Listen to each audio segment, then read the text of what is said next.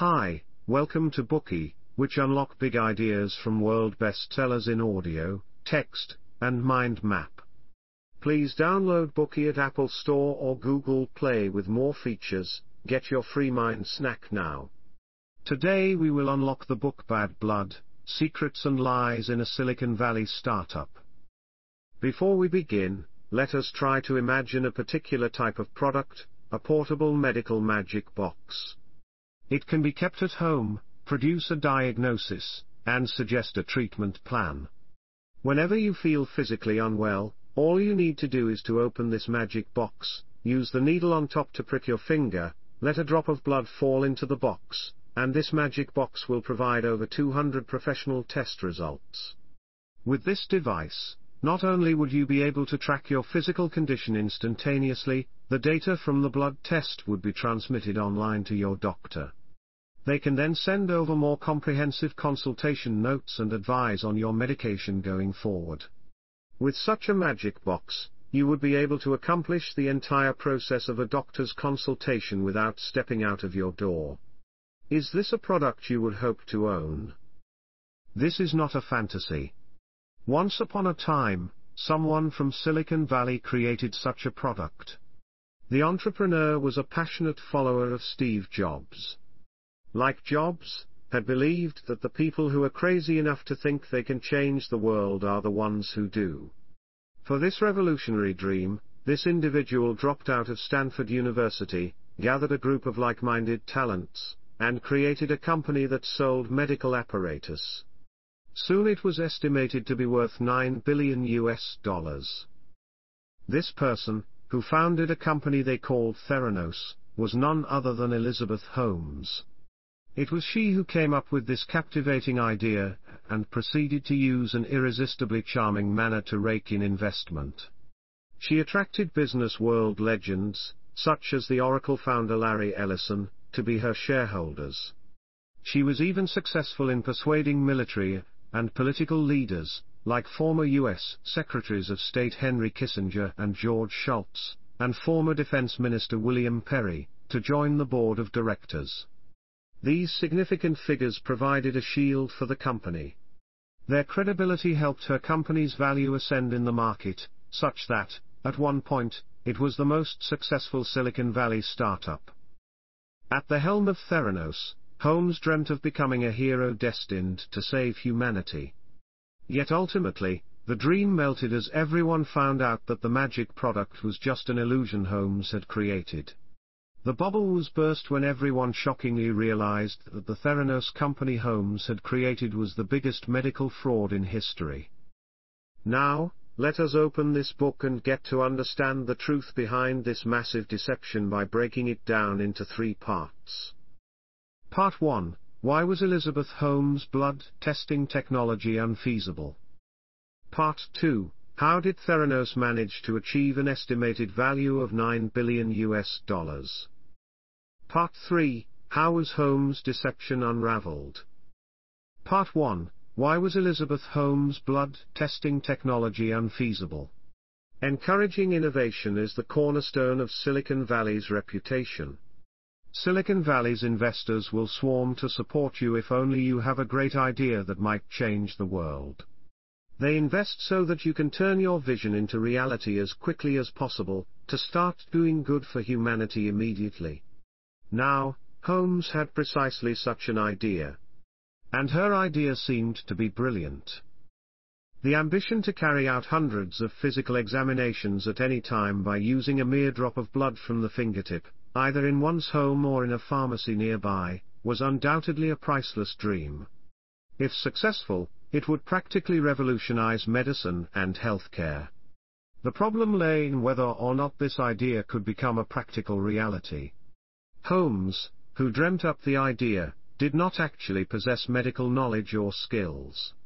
The reason she felt that this idea could materialize boiled down not to judgment but rather to a certain faith, a firm conviction that there would somehow be a way to make this idea come into being. Actually, Holmes' financial backers did not really understand medicine either. After all, to study medicine, there are high barriers to entry, and an extremely strong professional ethos. However, these investors were simply affected by Holmes' grand dreams and mesmerized by her personality, her highly infectious skills of persuasion. The financiers developed a bone-deep conviction that the project was destined to succeed. However, medical consultants and experts gathered by Holmes were less optimistic than the investors. It was immediately apparent, under the scrutiny of these specialists, that the examination device, with the capacity to perform hundreds of tests using a single drop of blood from someone's finger, that would also fit into a box roughly the size of a briefcase, was impossible. They didn't even think it was theoretically, let alone technically viable. Firstly, the tiny drop of blood would be insufficient to provide accurate test results. Secondly, using blood taken from the fingertips in this way in routine blood testing is fallible. This is because blood from the fingertips is capillary blood and has been contaminated by tissue and cell fluids. These contaminants would affect the test results and compromise their levels of accuracy. Hence, during actual clinical trials, blood from the fingertip would only ever be used in scenarios that required low levels of accuracy, such as in measuring levels of blood sugar. In addition to the simple problem that testing with capillary blood was inaccurate, Holmes maintained stubborn alignment with a beloved catchphrase, one tiny drop changes everything she firmly insisted that her device would test only a single drop of blood. Because of her vehemence, developers had no choice but to dilute the already inadequate blood samples after they were extracted. This further hampered the overall reliability of the blood test results. Even if Theranos testing equipment utilized an advanced process, known as chemiluminescent immunoassays, dilution would mean weakened light signals used in the process. Therefore, precisely calibrated measurement was not viable. Although this means of analysis required blood dilution to filter out light-absorbing pigments and other constituents that could interfere with the light signal, dilution was only appropriate and beneficial to a specific extent.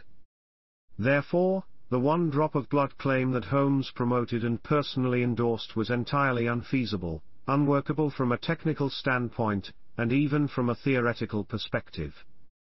Blood tests themselves were not a new innovation. Testing apparatus related to the technology required to make this product was already in use in laboratories around the world, and had been for decades. For instance, American chemist Arnold Beckman invented the spectrophotometers, used to measure the concentration of substances like cholesterol, glucose and hemoglobin in the blood as early as 1941. And the cytometer, used to measure blood cells, was invented in the 19th century. According to Holmes' business plan, these and other pieces of equipment were to be miniaturized, linked together, and crammed into the portable blood testing device. Needless to say, at the time, Holmes' portable blood testing device was not unique in the market. There were already in existence medical devices that could run tests on small quantities of blood. One such example was a blood testing device known as Piccolo Express. It had the outer appearance of a small ATM machine, and could test 31 different items in 12 minutes. Therefore, to be sufficiently competitive, it was essential that the mini portable blood testing device that Holmes wanted to develop satisfied the following conditions, be smaller, faster, and include more tests.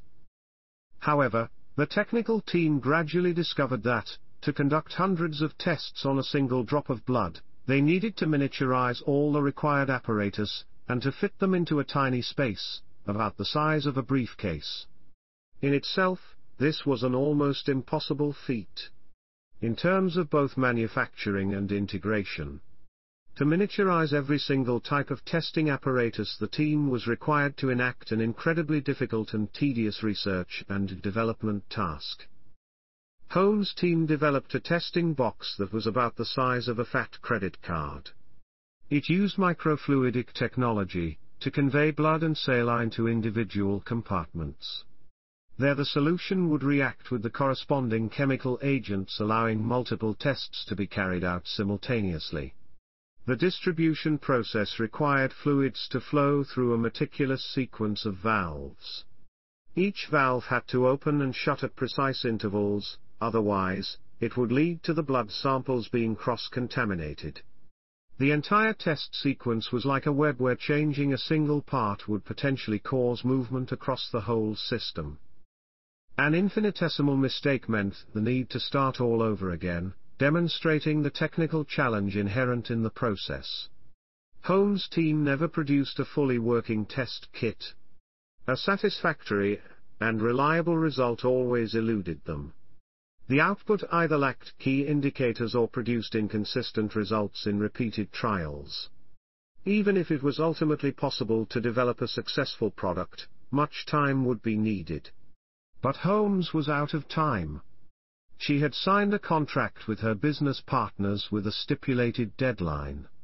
There was relentless pressure on her to launch the project as soon as possible.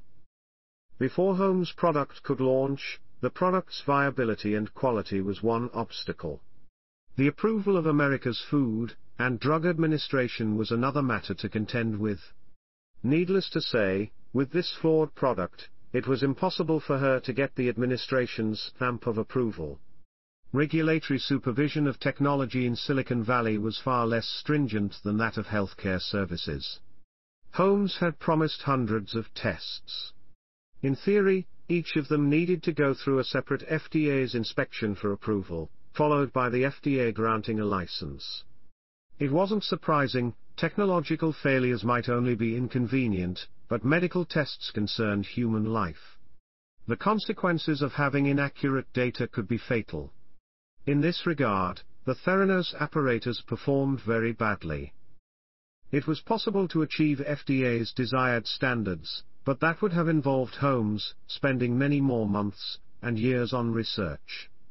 Consequently, under time pressures, Holmes came up with a plan to bypass the authority and the need for FDA oversight. It was an obscure solution to the problem and her idea proved to be entirely unworkable. Holmes had concluded that FDA was mainly concerned with providing regulation for independent medical equipment.